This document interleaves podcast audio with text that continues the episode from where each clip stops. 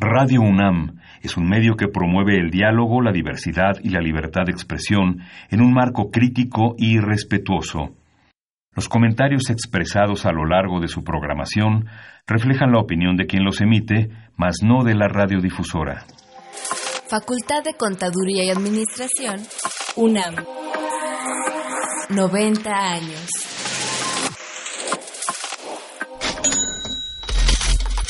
Consultorio Fiscal. María Concepción González de Chicago dice que hace 12 años Radio. presentó suspensión de actividad. Un programa de Radio UNAM Hay una PTU entonces que se determina. y de la Secretaría de Divulgación y Fomento Editorial de la Facultad de Contaduría y Administración. Si bien es cierto, estamos, hablando- estamos comentando todo lo que tiene que ver con la contabilidad. Tocaremos el tema de las deducciones personales, obviamente, porque no son tan fáciles de aplicar en realidad. Consultorio Fiscal. Radio. Muy buenas tardes, ¿cómo están ustedes? Ustedes, los saluda Susana Mireles Arreola, profesora de la Facultad de Contaduría y Administración de la Universidad Nacional Autónoma de México, y le damos la bienvenida a este programa, eh, programa en el que vamos a tratar el tema de los puntos que se dan a través de monederos electrónicos. Recordemos que eh, como una estrategia de mercadotecnia, pues muchas empresas, muchos centros comerciales, eh, por la compra de determinado o determinados productos, nos otorgan puntos que muchas veces se acumulan, aunque no necesariamente es una regla general, a través de tarjetas conocidas como monederos electrónicos y que estas tarjetas se utilizan posteriormente para la compra o para el pago de diversos productos dentro de la misma dentro del mismo establecimiento mercantil. Entonces trataremos este tema eh, pues tanto contable como fiscalmente y pues para eh, abordarlo está con nosotros el maestro Julio Ortiz Guerrero, a quien agradecemos su generoso apoyo para la realización de este programa. Bienvenido, Julio. Gracias, muy amable, Susi, por la El- invitación. Él es contador público certificado por la Escuela Superior de Comercio y Administración del Instituto Politécnico Nacional, especialista fiscal, egresado de nuestra facultad, maestro también en Administración de las Contribuciones, egresado de nuestra facultad y eh, catedrático de la misma a nivel de posgrado y particularmente pues en el área fiscal. Nuevamente te agradecemos. Siempre es un gusto eh, contar con tu presencia, aparte de que es muy divertido, aprendemos mucho con, con sus comentarios. Gracias, muy amable, Susi. Bueno, este programa es un programa eh, grabado eh, debido a que estamos en vacaciones dentro de la institución y eh, usted no podrá llamarnos para hacer preguntas, pero de cualquier forma estamos en contacto con usted a través de nuestras redes sociales, particularmente a través de Twitter. La dirección es arroba con su fiscal y también, pues, como siempre, a través del área de asesoría fiscal gratuita que de nuestra facultad que conduce la, que dirige la maestra Marta Valle. Así es que también ese es otro canal de comunicación que tiene con nosotros. Pues antes de iniciar el programa, si le parece, vamos a hacer una pausa donde vamos a ver, eh, pues precisamente la cápsula de asesoría fiscal gratuita y de nuestra revista y pues recordar el 90 aniversario de nuestra facultad. Continúe con nosotros. Consultorio Fiscal. Radio. Radio UNAM. Tu opinión es importante. Para nosotros. Buzón de voz. 5623-3281. Déjanos tu nombre. Número telefónico. Y dirección. Gracias. XEUN AM 860 Radio UNAM. ¿Los impuestos le causan problemas? ¿Dolor de cabeza? Ay, ¿qué le puedo decir? ¿Problemas de estrés? ¿Malestar estomacal? Ay, ¿No puede dormir? ¿Cuenta ovejas hasta el infinito? Basta de sufrir. Nosotros tenemos la solución. La Facultad de Contaduría y Administración te asesorará en tus obligaciones fiscales, laborales y de seguridad social, tanto de manera personal como vía telefónica. Así es, ya no te preocupes por tu declaración anual. El Departamento de Asesoría Fiscal Gratuita, que se encuentra en la División de Estudios de Posgrado, te ayudarán en lo que necesites. oh, qué bien. ¿Y qué tengo que hacer? Solo tienes que llamar al 5550 7998. Y no solo te atienden de manera personal o telefónica, también contamos con correo electrónico. Sí, escuchaste bien, correo electrónico. Escribe a consultoriofiscal.fca.unam.mx. Con toda la ayuda que tendrás por parte de asesoría fiscal gratuita, tus malestares se irán al...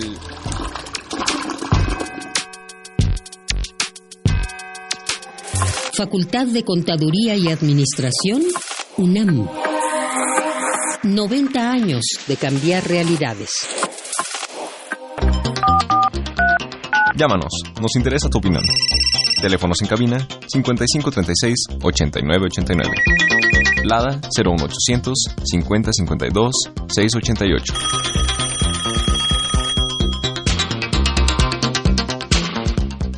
Pues ahora sí ya estamos de vuelta. Y si te parece, Julio, iniciamos. Ahora sí, entramos en materia.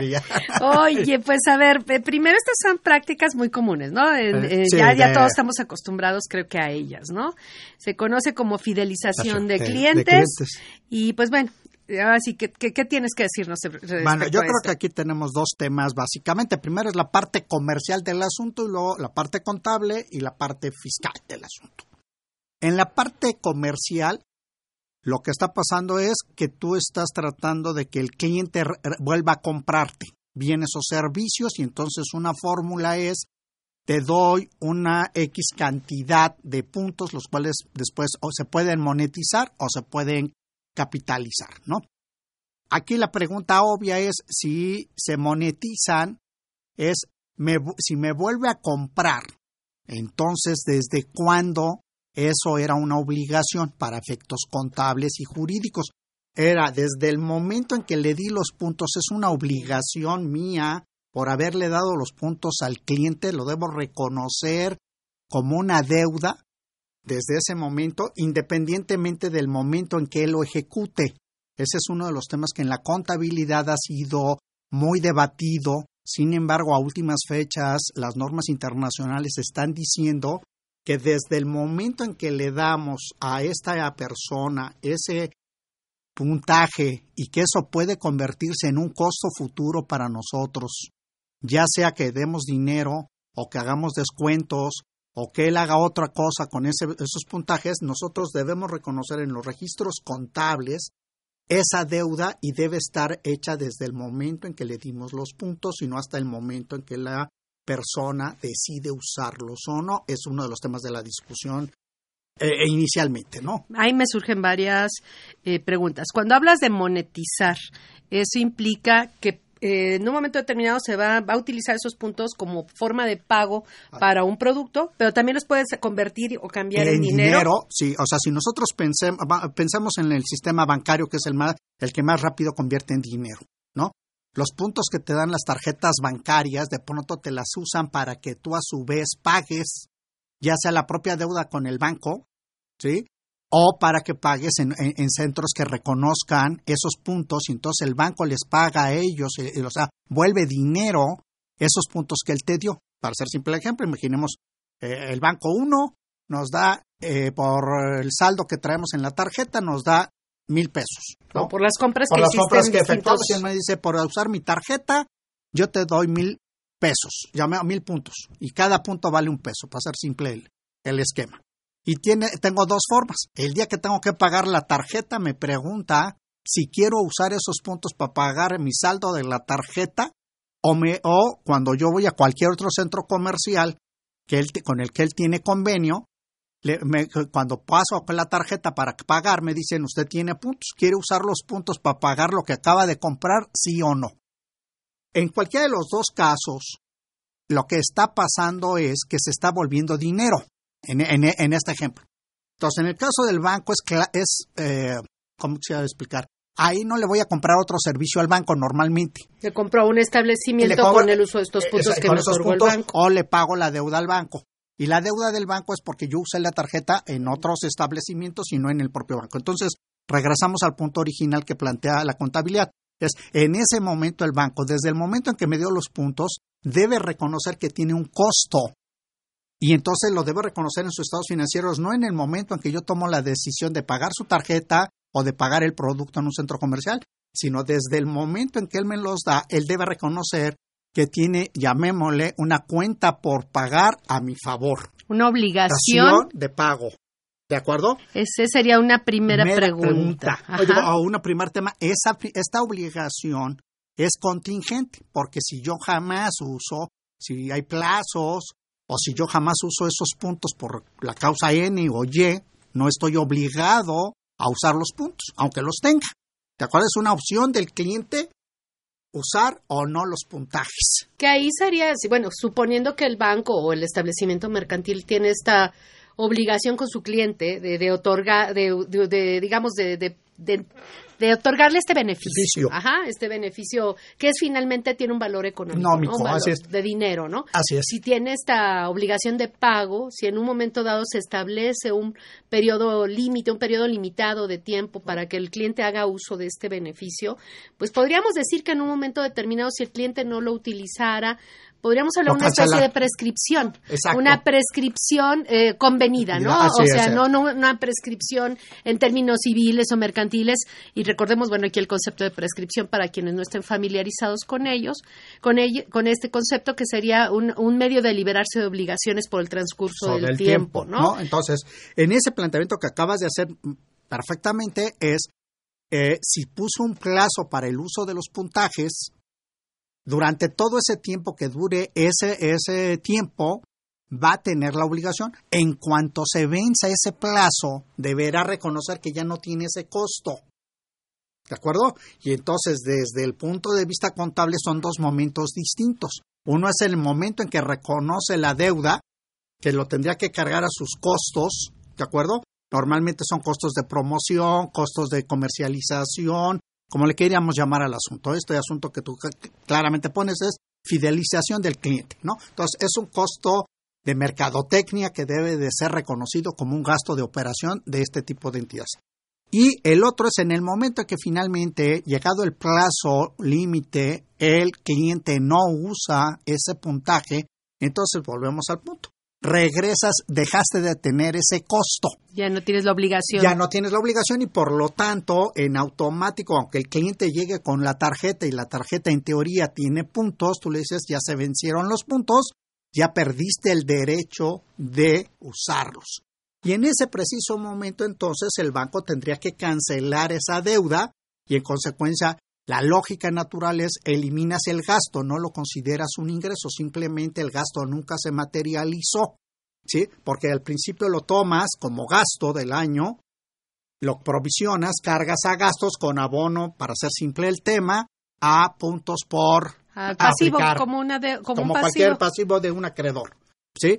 Yo te debo dinero a ti por, por, este- por una declaración unilateral de voluntades, que es la mía, de darte esos puntos. Cuando tú finalmente no, no usas esos puntos por la causa que sea, entonces yo re- regreso el efecto. Si estoy en el propio ejercicio, no va a pasar nada. Si cambiamos de ejercicio, entonces la técnica contable lo que te va a decir es que tú debes reconocer que es, llamémosle, ese gasto o ese ingreso se da en el ejercicio en que se dio el hecho de ya no cobrarse. Es decir, en el ejercicio 1, para ser simple el tema, reconocí el gasto. Eh, Y en el ejercicio 2, deja, eh, ya pierde los derechos. En ese ejercicio reconozco el ingreso porque no me puedo regresar a ejercicios anteriores, porque si, Porque no hasta ese momento se dio el supuesto, no, no había, no, no sabíamos qué iba a Va- pasar. ¿Qué iba a pasar? Entonces, eso es lo que dice la técnica contable en esa parte, ¿no? Y ahí surge otra pregunta. Claro.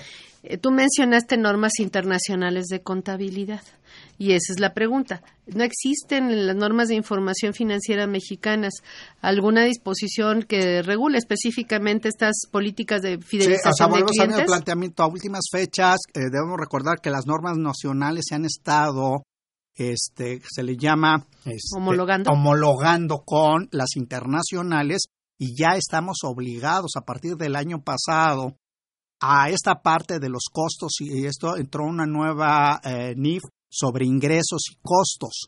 Y en esa se nos dice esto exactamente, que todos los costos que de este tipo de promociones de usted tiene puntos, nosotros le vamos a dar a usted una garantía por un año, por dos años, de que el automóvil no se va a descomponer y si se descompone se lo reparamos. O sea, todo este tipo de cosas debemos dejarlas registradas en el ejercicio en que este asunto inicia. En el ejercicio en que se realizó la primera venta. La primera operación. ¿Por la qué? que, Porque la la- que te dio lugar o eh, la que generó el derecho a los puntos. a los puntos. Lo único que sí puedes llegar a tener, si esto tiene más de un plazo, como el caso que estamos planteando de te garantizo que si el automóvil en cinco años el motor se descompone, no se lo aplicas al primer año, sino tomas eh, los cinco años y entre los cinco años divides el costo porque durante cinco años se va a ir venciendo cada año un tramo de este problema y entonces tú no le puedes aplicar al año uno todo el costo si le estás reconociendo que durante cinco años el señor va a, a gozar de esta garantía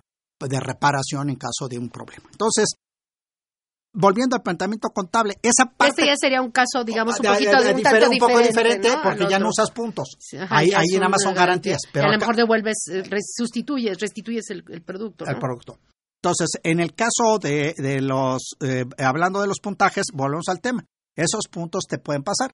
Caso típico, una línea aérea te da puntos y te deja dos, tres, cuatro años en que tú acumules kilometraje y de pronto un día decides volar. Y entonces, pues, ni modo que el impacto de los resultados sea en el año en que tú ejecutas la adquisición del boleto para aplicar todos los puntos.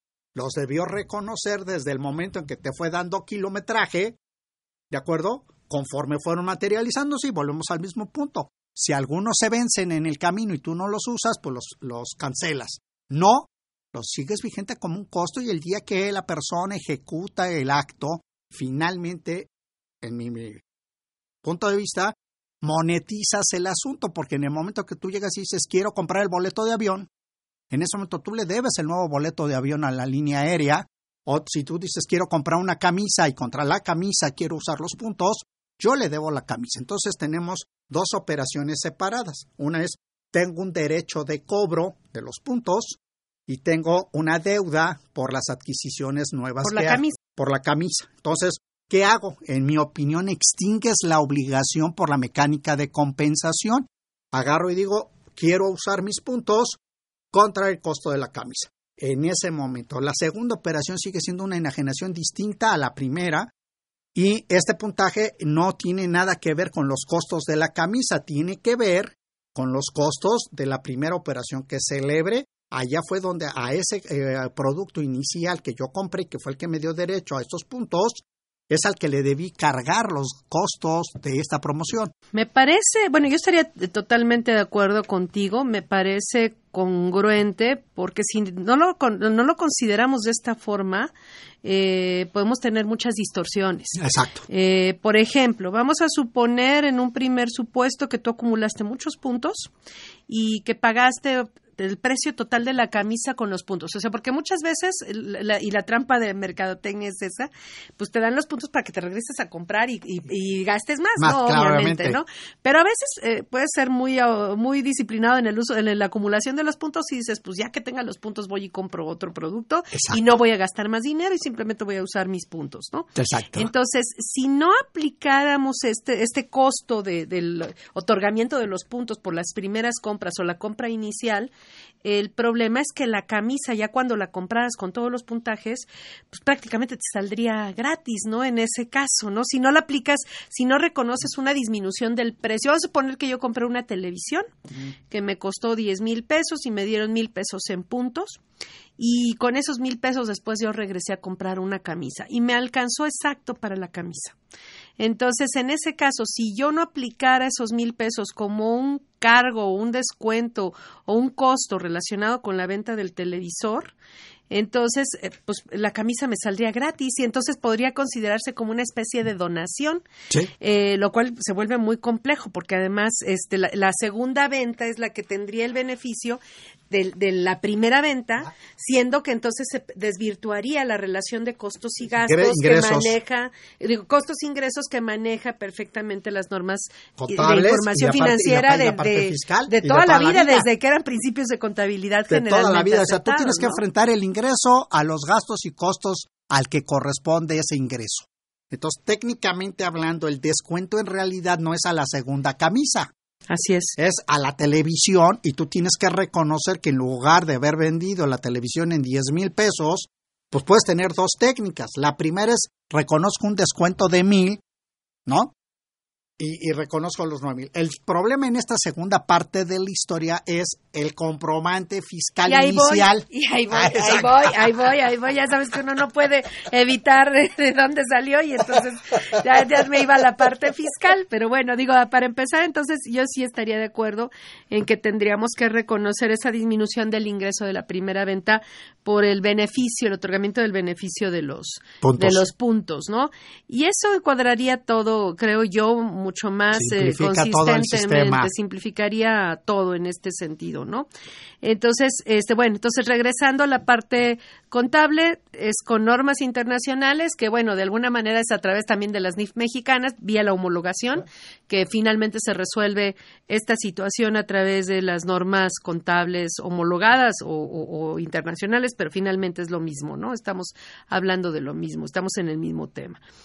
Entonces, eh, ahora, en este sentido, viene también cuando estás de un salto de un ejercicio a otro que también eh, me parece que pues si si si finalmente tenían una fecha de caducidad los puntos y no eh, se utilizaron en el tiempo establecido pues eso no lo podemos reconocer hasta que, que se dé, ¿no? Hasta que se dé, porque eh, no sabemos qué puede hacer el cliente en el último instante de la vigencia de los puntos, Exacto. que somos muy dados a eso. En México El somos- último Ah, el día de último vigencia minuto de los estamos ahí. puntos estamos ahí formados, este, tratando de pagar todo. a las 8 de la noche, a las 9 de la noche que están cerrando la tienda, estamos usando los puntos en el último Exacto, instante. Y a exacto. lo mejor todo ese mes estamos, tengo puntos, tengo puntos, Estás, tengo eh, puntos, sobre todo las mujeres.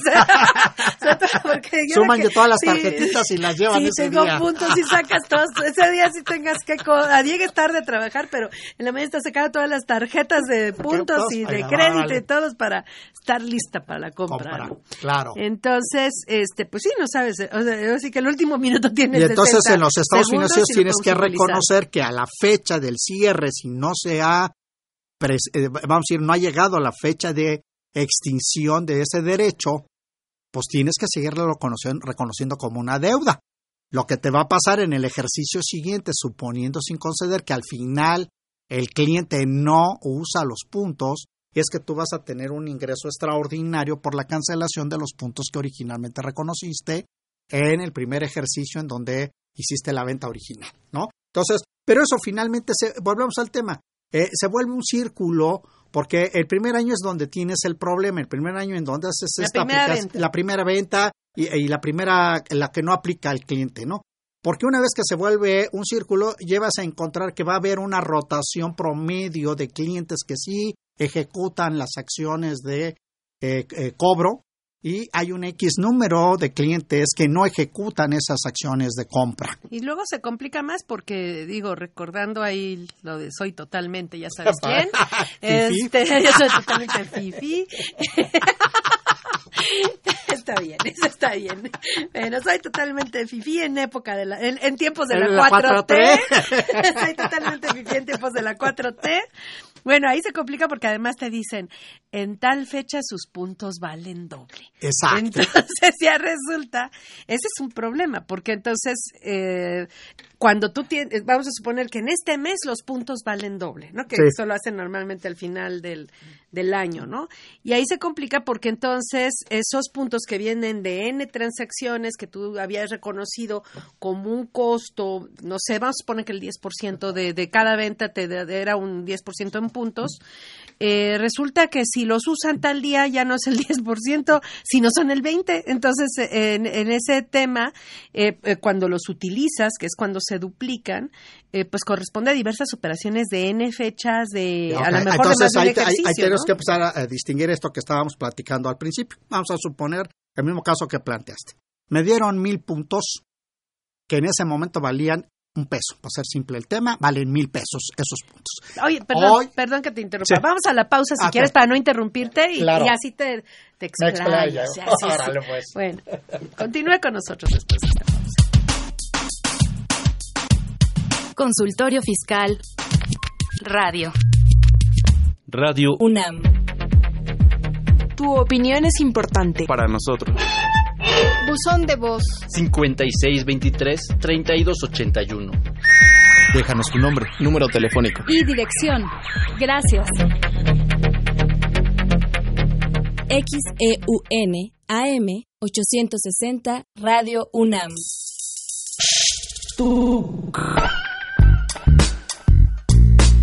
Si estás interesado en este y otros temas de consultorio fiscal, ingresa a tu navegador y escribe Radio UNAM. En la página principal, da un clic en 860 de AM, que se encuentra en la parte superior derecha. O si lo prefieres, da un clic en Programación AM y selecciona Consultorio Fiscal Radio, donde podrás acceder a nuestro contenido seleccionado. Suscríbete y podrás reproducirlos cuando quieras desde tu iPad, tablet o celular. Síguenos por Twitter.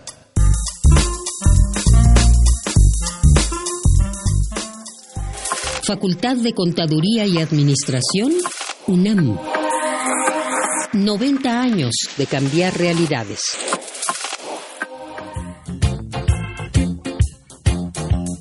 Si la vida te pasa factura, entonces hazla deducible. Escucha Consultorio Fiscal Radio.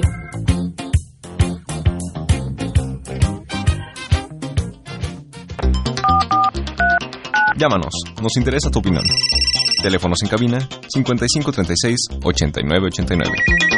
Lada 01800 5052 688.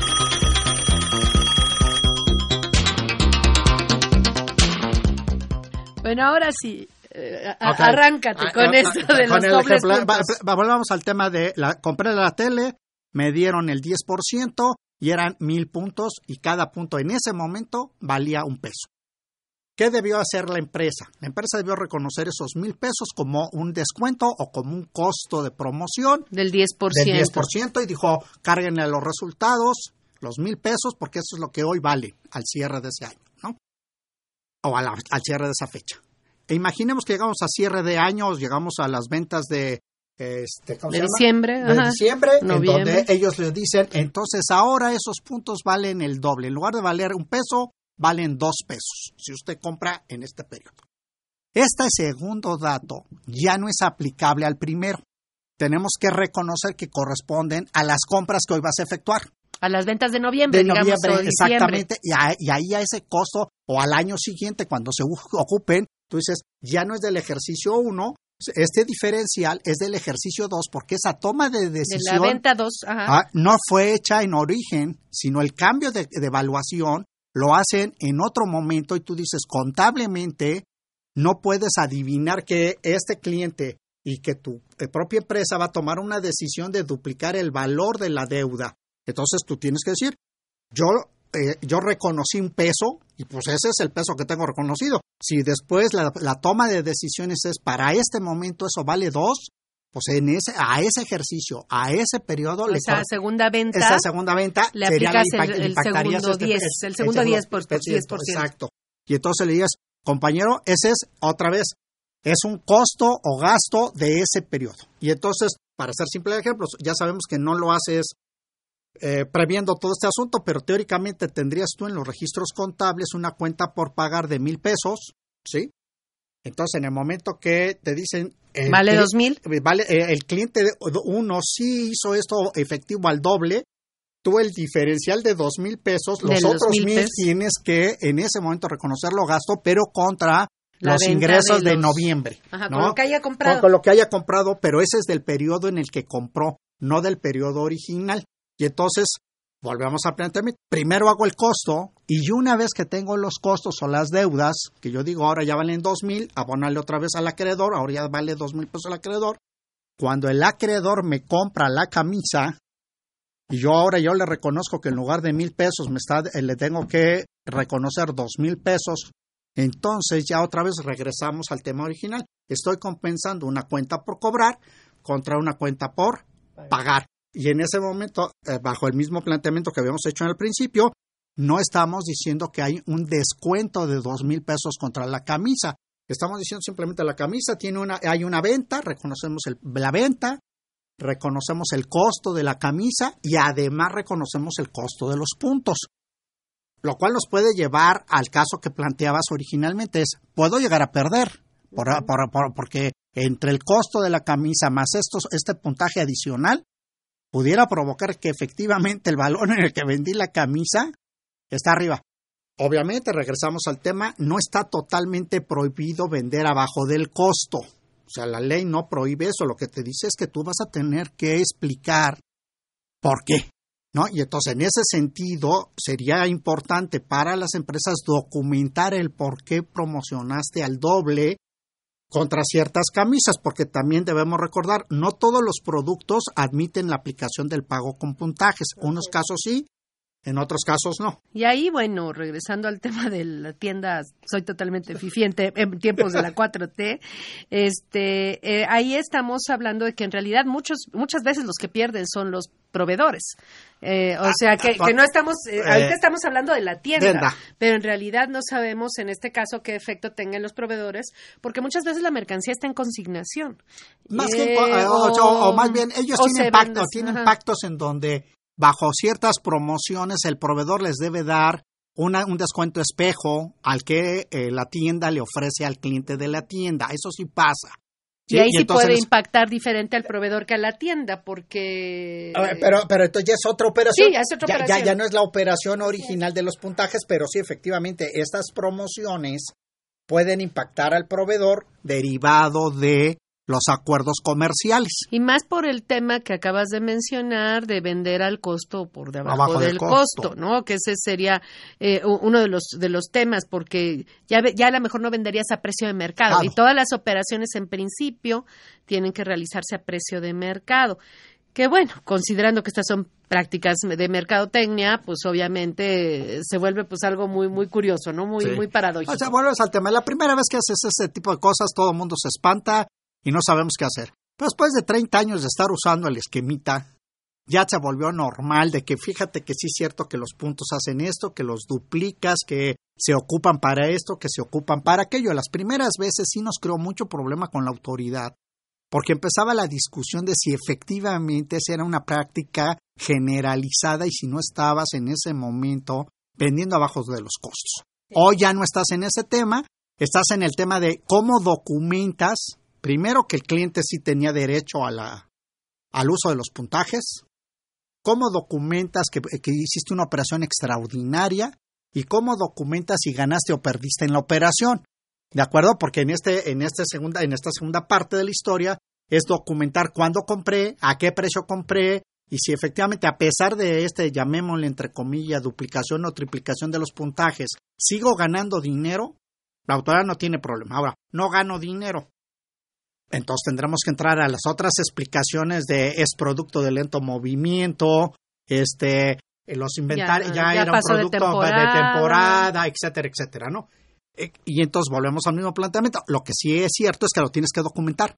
Que, que, que, porque si no lo documentas, la autoridad sí te puede cuestionar severamente la pérdida y decirte no estoy de acuerdo, la pérdida no es para efectos fiscales, tú contablemente puedes hacer lo que quieras con tu dinero, puedes perder todo lo que quieras pero a mí me reconoces que yo no, esta parte yo no la reconozco porque no está bien documentado el trabajo de por qué tuviste que hacer eso. Que volvemos eh, eh, a la congruencia y a la consistencia de lo que mencionabas en un principio, de reconocer el impacto del, de los puntos, del, del, costo de los puntos en la primera venta, ¿no? La que da origen al otorgamiento de estos puntos. Bajo esa óptica, eh, pues la primera venta y la segunda venta, aún si, la, la primera venta y las segundas ventas, aún si se pagaran en su totalidad con los puntos, pues siempre se justificaría que estarían a precio de mercado, ¿no? Claro. Entonces, eh, que se liquidarían con estos derechos a favor que tenemos eh, representados en puntos contenidos a veces y a veces no a través de un monedero en un monedero electrónico pero creo que de cualquier forma ahí sería más eh, mucho más justificable o más fácil que se pudiera comprobar que la operación se hizo a valor de, mercado, ¿no? Entonces eso creo que se, se soportaría mucho mejor. mejor.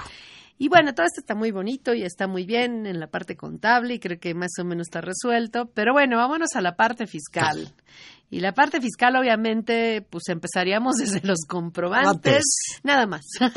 Nada Yo creo que en el primer comprobante que tú emites, uh, regresamos a la televisión, tú emitirías un comprobante que diría, vale 10 mil pesos, el IVA, para ser simple el ejemplo, 1.600, en total 11.600 y me los pagaron con cheque, que, tarjeta de crédito, de débito, de lo que sea, ¿no? Y pon, ya está pagada. Hasta ahí quedas en, en el primer tema. El segundo tema es... La factura es por 10 mil. Por 10 mil, porque eh, la persona tiene 10 mil, porque ese descuento que yo le estoy dando... Sí, porque él te va a pagar los, los 11.600. y tú lo vas a recibir en los bancos. Y tú tienes que reconocer que ese es el valor de operación. Otro tema es la discusión de ¿y qué pasa con los puntos? Y ahí es donde el Mil pesos de puntos. Mil pesos de puntos. Entonces vas a encontrar dos, dos formas de hacer eso. La primera es, si bien le doy un monedero electrónico, no emito un comprobante fiscal de descuento. ¿De acuerdo? Esa es la práctica común. La práctica común es, yo le doy una tarjetita electrónica que dice que usted tiene mil pesos de puntos. Tas, se la doy.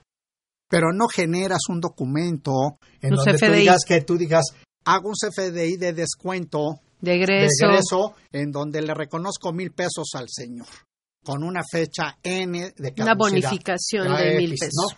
Entonces, esto en la parte fiscal, en esa parte habría una, una partida en conciliación entre los registros contables y los registros fiscales. Los contables reconocerían los mil pesos como gasto del periodo, como descuento de esta venta original, y la parte fiscal te diría no, porque yo no la he documentado. ¿Por qué no la hemos documentado? Por lo mismo, porque la primera vez que haces estas cosas nadie nos queda claro ¿Qué debías haber hecho? En mi opinión, hoy a la luz de ya varios años de estar manejando estos puntajes, estar reconocidos contablemente que debiera ser costo del origen y no del fin, me parece que lo correcto es que los contadores debiéramos de llevar a hacer un CFDI de egreso. de egreso con una serie especial, llamémosle la serie B para no entrar en discusiones de las series. M de monedero. Eh, o M de monedero. ¿Para qué me serviría? Para decir, estos CFDIs que yo genero, si bien son un descuento y lo reconozco fiscalmente en el año 1, el cliente, si no los aplica, que ese sería el gran tema de la discusión, cuando él venga y me quiera aplicar esa nota de crédito, Vía un monedero. Vía, el monedero, pero, pero más, más que con el medio, contra la factura a cobrarle de la segunda venta, ¿sí? yo desde el punto de vista contable uso el, monedero electrónico. Pero desde el punto de vista fiscal tendría que hacer referencia a este CFDI emitido contra esta factura para decir este está correlacionado con este, ¿de acuerdo? Porque no este CFDI de descuento no va contra el 1, porque no se ha aplicado. Bueno, es se que aplica hacia, hacia la segunda venta. Y entonces es igual que cualquier, imaginemos para hacer simple el tema una devolución, para que no entremos en otras discusiones. Si, te, si a ti te devuelven la mercancía y ya te la pagaron, tú haces una nota de crédito de egreso. Y tiene una cantidad a favor el cliente. Del cliente y tú dices, esa nota de crédito no se referencia hacia la devolución como, como un descuento hacia allá, sino como un dinero que yo le tengo que regresar hacia adelante porque el señor ya no quiere que yo le regrese el dinero. Él me dice que va a hacer otra compra y contra esa segunda compra, tercera o cuarta, es contra lo que voy a aplicar esta nota de crédito. Y volvemos al tema. Cuando yo aplique en esta segunda venta esta nota de crédito, la deberé referenciar para que se vaya encadenando. el, problema es ahí ese. Ajá. Porque entonces, a ver si te entiendo nada más. Este, hay un descuento o bonificación, como quieras llamarlo, de todas maneras es una disminución al precio del televisor. Para, para situarnos, ¿no? El televisor de 10 mil pesos, ya no, ya lo, olvidémonos del IVA, que eso se aparte. aparte no hay problema ahí. Ya lo cobré y demás, ¿no? Pero este, resulta que, y yo ya se lo pagué al, al SAT, bueno, ahí, ahí sí hay un, hay ah, un por Eso, ahí, hay, una discusión, por eso la discusión es los mil pesos hacia dónde van a ser aplicados Pero bueno, fiscalmente. De todas formas, ya lo cobré y ya lo. Eh, ya, lo es que finalmente también hay que recordar que yo cobré mil pesos masiva, mil ciento sesenta, ¿no? Eh, que finalmente no es una no es parte de la venta del televisor en términos reales, ajá. Pero finalmente también hay que recordar que la ley del IVA establece que las enajenaciones se realizan cuando se cobra la contraprestación. Entonces aquí yo ya tengo un cobro a cuenta de una futura operación.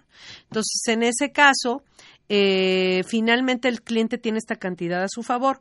Tú dices, bueno, emito una nota, un CFDI tipo egreso. Aquí yo que, eh, quisiera recordar que la obligación de emitir CFDI tipo egresos por devoluciones, descuentos o bonificaciones perfectamente plasmada en la ley, eh, nació en 2014. Antes de 2014 no existía ninguna disposición que me dijera así a ciencia cierta, de forma manifiesta y expresa, que yo tuviera que elaborar un CFDI por el otorgamiento de devolución, bueno, por devoluciones, descuentos o bonificaciones. Entonces, eso nace en 2014 y es, creo que sí sería una obligación hacer el CFDI. Estaría de acuerdo contigo. Tú me dices, bueno, como esto en realidad es, eh, es para documentar una cantidad a favor del cliente que, de, un, de un pago en exceso que me hizo de acuerdo a las políticas que establecimos. Entonces yo no puedo relacionar este CFDI tipo egreso con la factura del televisor. Exacto. Ajá, porque en realidad es como un pago en, como un pago de lo indebido que lo voy a aplicar a futuro contra una futura una, una, venta posterior, ¿no? Así es. Entonces dices, bueno, no lo ligo porque ya sabemos que ahorita las obligaciones del CFDI versión 3.3 es que se liguen, dices no lo ligo. Y bueno, pero sí se tiene que documentar porque si no, no podría deducirlo. Ok, volvías al mismo planteamiento, ¿no? O sea, tú dices, es el equivalente a lo que los viejitos como yo decíamos, hay que hacerle un recibo de caja, de que le debemos dinero al señor. Así es, así es. Para que el señor cuando venga y me diga, es que usted me quedó a deber mil pesos, ¿sí?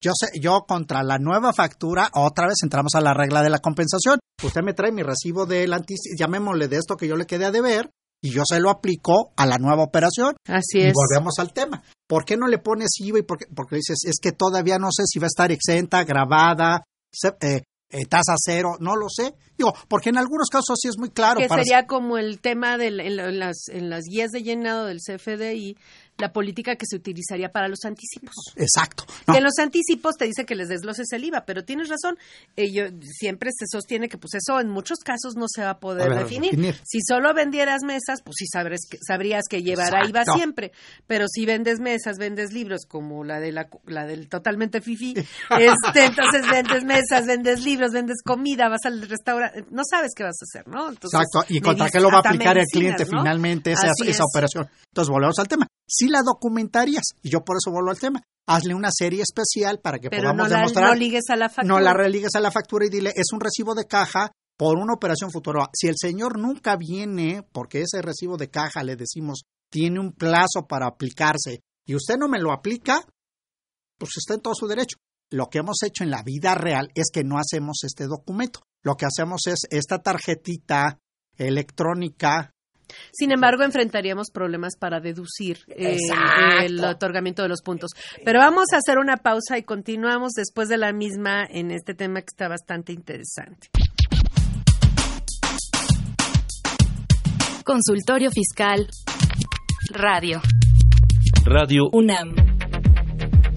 Tu opinión es importante. Para nosotros. Buzón de voz. 5623-3281. Déjanos tu nombre, número telefónico. Y dirección. Gracias. XEUN AM 860 Radio UNAM. Los invitamos a que nos vean en la radio y nos escuchen por televisión. Consultorio Fiscal, Radio y Televisión. En el 860 de AM y en la barra de Mirador Universitario CUAE. Abordamos los temas de tu interés como impuestos sobre la renta, declaraciones, testamentos, pensiones, seguridad social, estímulos fiscales, discrepancia fiscal, régimen de incorporación fiscal, entre otros temas. Con destacados especialistas en la materia. Los miércoles por Radio UNAM. Los jueves por internet. Y los sábados por TV UNAM. Véanos en la radio. Escúchenos por televisión. Facultad de Contaduría y Administración, UNAM. 90 años de cambiar realidades.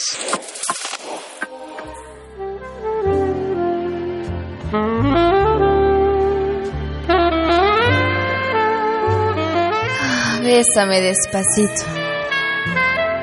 Que dure como un juicio fiscal.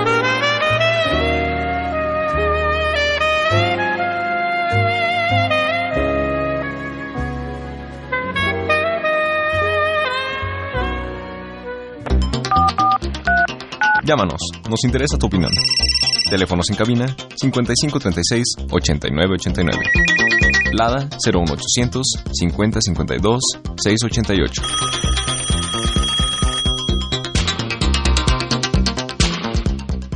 Pues ya estamos de regreso. Y bueno, hasta ahorita vamos poniéndonos de acuerdo y creo que vamos todo en armonía, que a veces no, que no, ocurre, no ocurre, no ocurre siempre.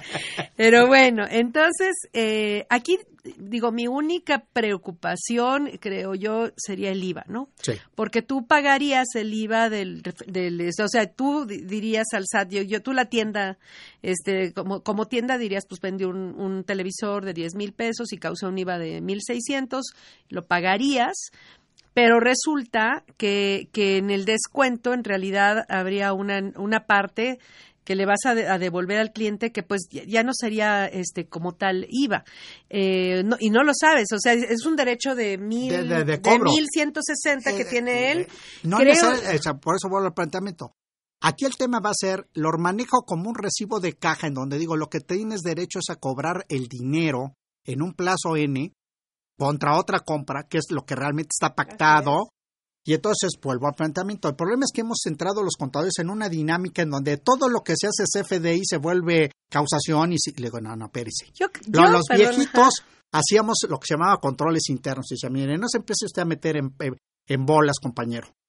Esto que hoy le llama a usted...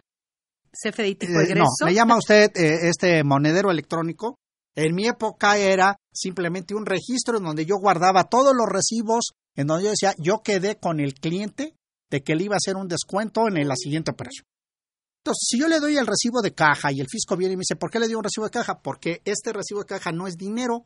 Se va a volver dinero si viene en la segunda compra. Es decir, lo que lo llaman los abogados una, este, un pacto que requiere, ¿sí? Este, la materialización de un hecho posterior. Si no se da ese hecho, que es volverme a comprar, este, este documento no tiene validez. Es una obligación sujeta a una condición suspensiva. Es resolutoria. Perfecto, abogada. Se nota que fuiste a la Facultad de Derecho. Por eso me gusta platicar con usted. ¿Ok? Oye, pero a ver, regresando a eso.